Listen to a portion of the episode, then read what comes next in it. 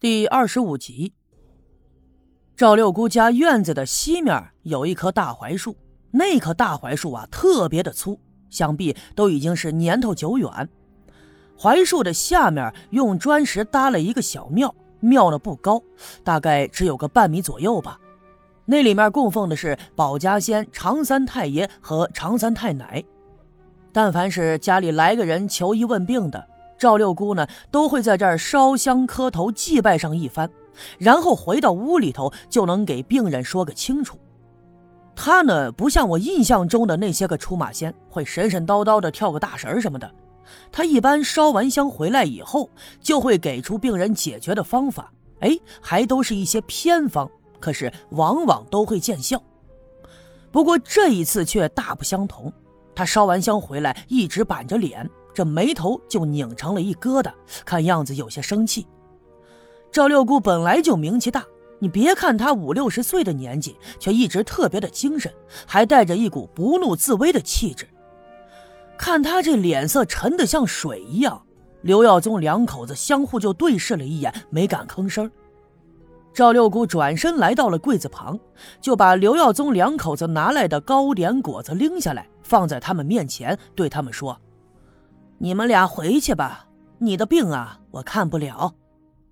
听他这么一说，刘耀宗的媳妇刘玉梅一下子紧张了起来，因为这么多年以来，她还是第一次听说有赵六姑看不好的邪病，心里头就琢磨：难道这刘耀宗得罪的是什么厉害的鬼魂？难道说连赵六姑供奉的常三太奶都拿他没办法？他吓得浑身开始哆嗦，一个劲儿的哀求。可是赵六姑就是坚决不给他们看，多余的一句话都不说，两口子没办法，只好走了。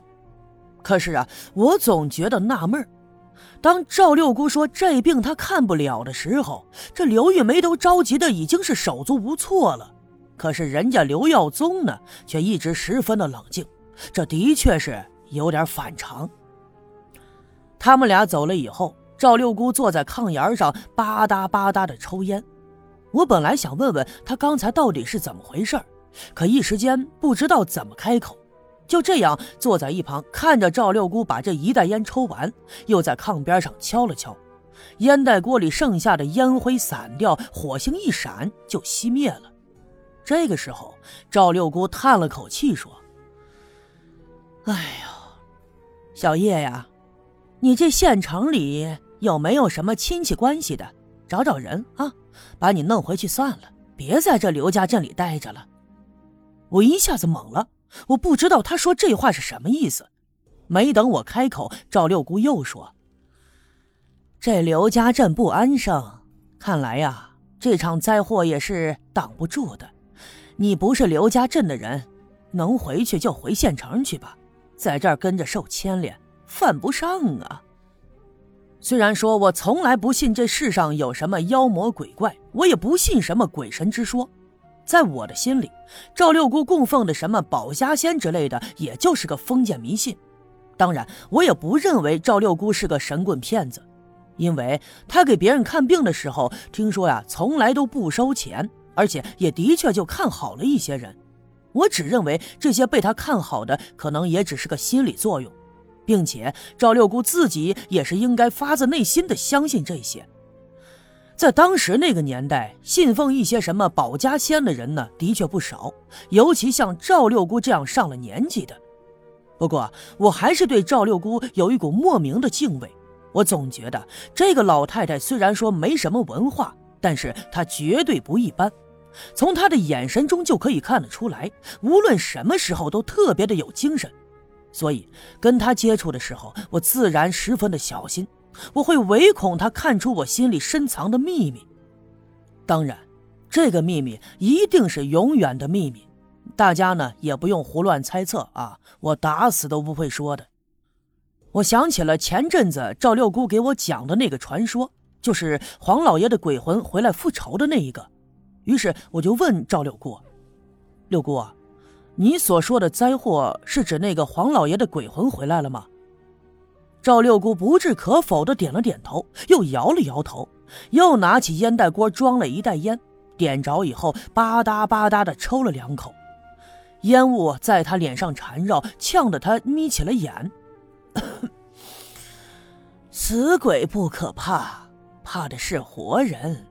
鬼有法子治，这人心可是难拿哟。这一段话说的十分的深沉，我能清楚的感觉到他话里有话，但具体指的是什么，我没办法确定。不过说完这句话之后，赵六姑就再也不吭声了，只是坐在炕上眯着眼，继续的抽着烟。青年点儿就在村部不远的地方。而刘耀宗的家也就在村部的西面。当天晚上的时候，我又一次清楚地听到刘耀宗在他家的院子里大喊大叫的折腾。我实在是睡不着觉，就起身披了件衣服，轻轻地走出了院子，来到他家的门口，躲在那棵大杨树底下，探头探脑的就往里面张望。只见这刘耀宗光着膀子，手里头拿着一把锄头，就在院子里来回的挥舞。一边挥舞还一边喊叫，左右两家的邻居的院子里的灯这也亮了起来，有几个胆儿大的就趴在墙头往刘耀宗家里的院子张望。刘耀宗这样折腾啊，也已经有一段时日了，所以人们也都特别的无奈。我正趴在门口往里面张望的时候，就感觉身后有人拍了拍我的大腿，回头一看，竟然是拴住这孩子。这两天他并没有住在我的青年点，我把书借给了他，他一直住在自己的家里。没想到呀，这三更半夜的他也没睡。我俯下身子把他搂在了怀里，我担心他被院子里折腾着的刘耀宗给吓到，就伏在他的耳边安慰他说：“孩子，赶紧跟我回去啊！你干爹啊，这是有病了，你别害怕哈。”栓柱眨着两只小眼睛看了看我，又转过脸朝院子里看。他脸上没有多余的表情，显得有些冷漠。慢慢的举起小手，就指着院子里的刘耀宗说：“我爹。”这是栓柱这孩子又一次提起他爹了。不过我琢磨呀，因为刘耀宗是他干爹，他或许是在说刘耀宗呢。不过我多少还是有些害怕，就试探着问。这是你干爹。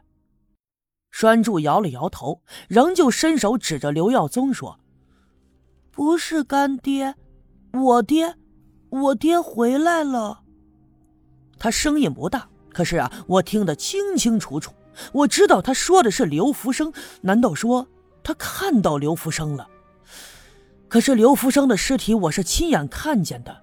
这三更半夜的，栓柱这么一说，我只感觉头皮一阵阵的发麻，浑身上下的汗毛几乎都竖了起来。即便是我不相信这世上有鬼，可是也感觉到我心里狂跳个不停。不过呀，越是害怕，反倒越是好奇。我始终认为刘福生的死很离奇，但直到现在为止，仍旧没有找出其中真正的原因来。在此刻，我甚至希望这世上真的有鬼。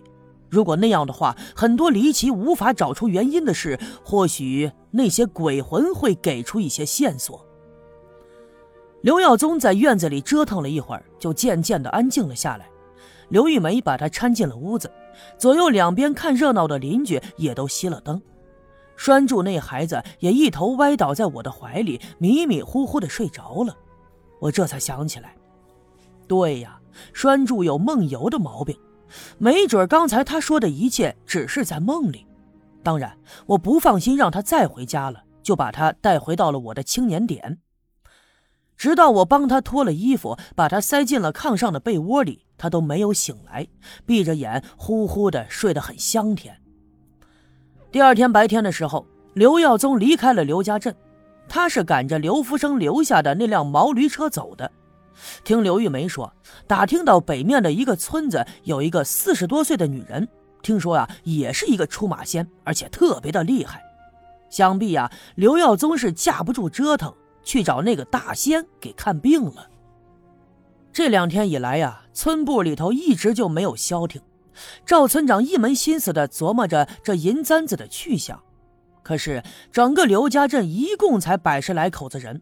赵村长又在这刘家镇当了半辈子的村长，对村子里的每一个人都特别的熟悉。他实在是想不出到底是谁会偷走这个银簪子呢？